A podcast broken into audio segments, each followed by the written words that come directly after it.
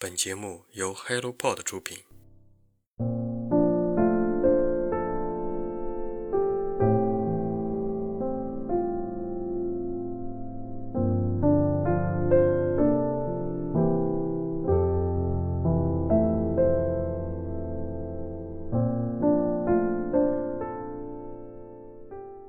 Hello，大家早上好，欢迎来到晨间舒适，我是花花。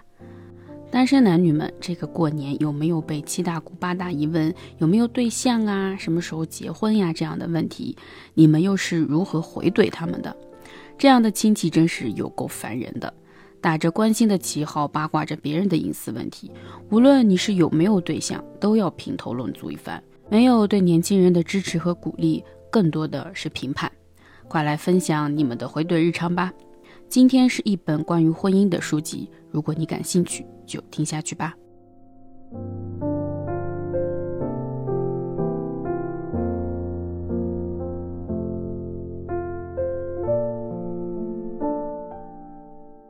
不婚社会，日本作家山田昌宏，译者韩涛，出版社生活读书新知三联书店。婚姻是一种具有恒长性的配偶关系，因此一个人一旦结婚，将会在经济和心理上同时产生好坏两个方面的效应。近年来，随着许多国家婚姻人数的逐渐减少，婚恋问题越来越受到大家的关注。在日本，结婚难现象表现得尤为突出。二零一五年人口普查显示，三十到三十四岁的未婚率，男性飙升至百分之四十七点一，女性则上升至三十四点六。随着未婚率的持续提高，又带来了少子化、单身寄生族等现象。不婚不是不需要婚姻，而是想结婚却结不了婚。也许有人在追问现在的年轻人到底怎么了之前，就应该问问现在这个社会到底怎么了。这个春节你有被催婚吗？当代社畜跑赢了老板下达的 KPI，过年返乡还逃不过三姑六婆的灵魂拷问：有对象吗？啥时候结婚？啥时候生孩子？网友们纷纷贡献出了高情商话术，不失礼貌地回怼亲戚的催婚。在外职场精英，归家却是家族耻辱。别人的关怀欢天喜地，而自己的内心焦虑又彷徨。婚姻这趟列车究竟是何时打卡，还是佛系错过呢？数字化时代，人际沟通、情感互动逐渐虚拟化，以媒介为载体，在云端交往，在元宇宙生活，加速了信息的传递和共享，却引发了群体性孤独。无论是点赞之交给人设带来的认同感，还是信息禅房里的虚假狂欢，都无法弥补线下亲密关系的缺失。面对着未来不确定性，大多数人更倾向于寻求内心的慰藉，感情备胎。对于婚姻，往往持观望态度。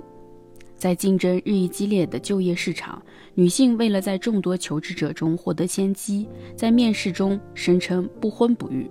在快节奏的社会，一切让位于自我实现，对个体价值的强调削弱了家庭责任感，使婚姻不再是人生的必经之路。就算是感情世界黯淡无光，也要抢占光鲜的 C 位，这似乎是社畜们当代的自我修养。宏观上来看，婚恋不仅仅是个人的选择，更是社会问题。学者山田昌宏预测，日本未来会成为一个很多人虽然想结婚，但却结不了婚，并最终独自迎来人生终点的社会，即结婚难社会。书中从社会学的角度全景式地解读了婚姻对于当代日本人的意义，揭示了不婚族全球化背后的隐藏真相，对国人的婚恋情况亦有见解的意义。作者在最近的进写中回应了这本书的关切，内容包括但不限于婚姻这种形式是否有必要，婚姻对于男性和女性有什么不同，结婚难为何发生而又为何加剧。个体的困境反映出怎样的社会状态？将来的婚姻是怎么样呢？他从社会学的角度道出了婚姻的本质，及时扎实的调查和详细的数据剖析了现象的背后的原因，并提出主张。通过书中的内容不仅可以启发读者对于中国类似现象的观察和思考又可以帮助我们更多的人去看清婚姻理解现实计划未来。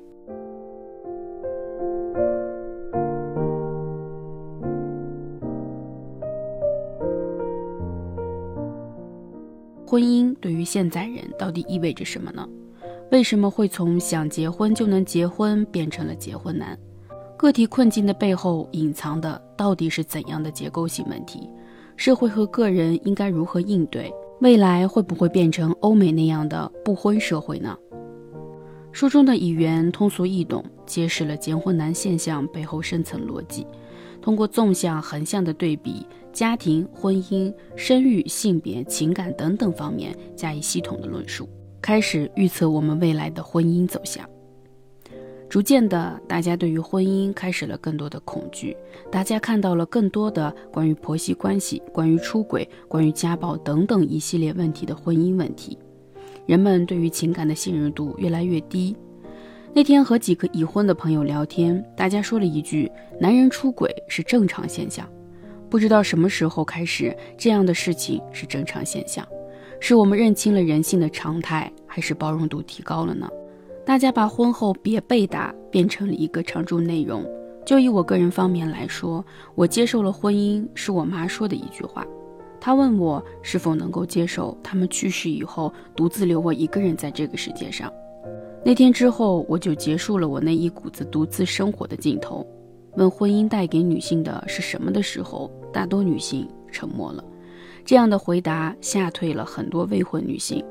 随着女性在社会中的能力层次不断提高，女性对于婚姻的追求更多的是满足自己的需求。姐弟恋的概率不断的提升，就很能够说明这一点。女性对于男性的需求更多的开始以自我为出发点，没有了传统意义上的依附男性，更多的独立且自信。财富自由、精神自由后，女性更多的开始看重自己的情绪价值，所以做好自己。快乐生活吧。